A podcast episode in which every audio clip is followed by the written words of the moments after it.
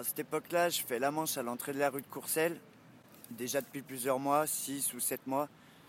Et il y a souvent un couple euh, qui doit habiter pas loin dans le quartier qui me donne la pièce. Pendant plusieurs mois, ils me donnent la pièce et leur fils, qui a quoi une dizaine d'années de moins que moi, vient souvent jouer avec mon chien, il parle avec ma copine de l'époque.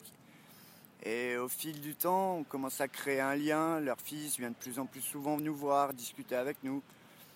Et au final, pareil, les parents commencent à apprendre à nous connaître, nous apprend à les connaître. En fait, ils habitent juste de l'autre côté du Monoprix euh, où on fait la manche depuis quand même pas mal de temps.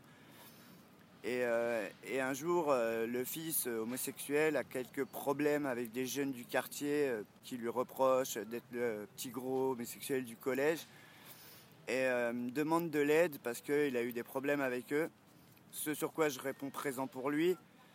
Et euh, depuis le jour où, je suis allé le défendre, en fait, euh, bah, une vraie amitié s'est créée. Ses parents viennent de plus en plus souvent nous voir, nous invitent chez eux avec ma copine, même avec le chien pour manger, prendre des douches. Et, euh, je me souviens d'une fois où ma copine avait eu vraiment quand même des gros problèmes de santé et où, elle, où on pouvait plus se permettre de rester à la rue tous les deux. Et du coup, en fait, bah, les parents lui ont proposé de rester une semaine chez eux, le temps qu'elle se rétablisse. Pendant cette semaine, la mère nous a quand même euh, énormément aidés, en lui payant des frais de santé, en la gardant chez elle, en s'occupant d'elle.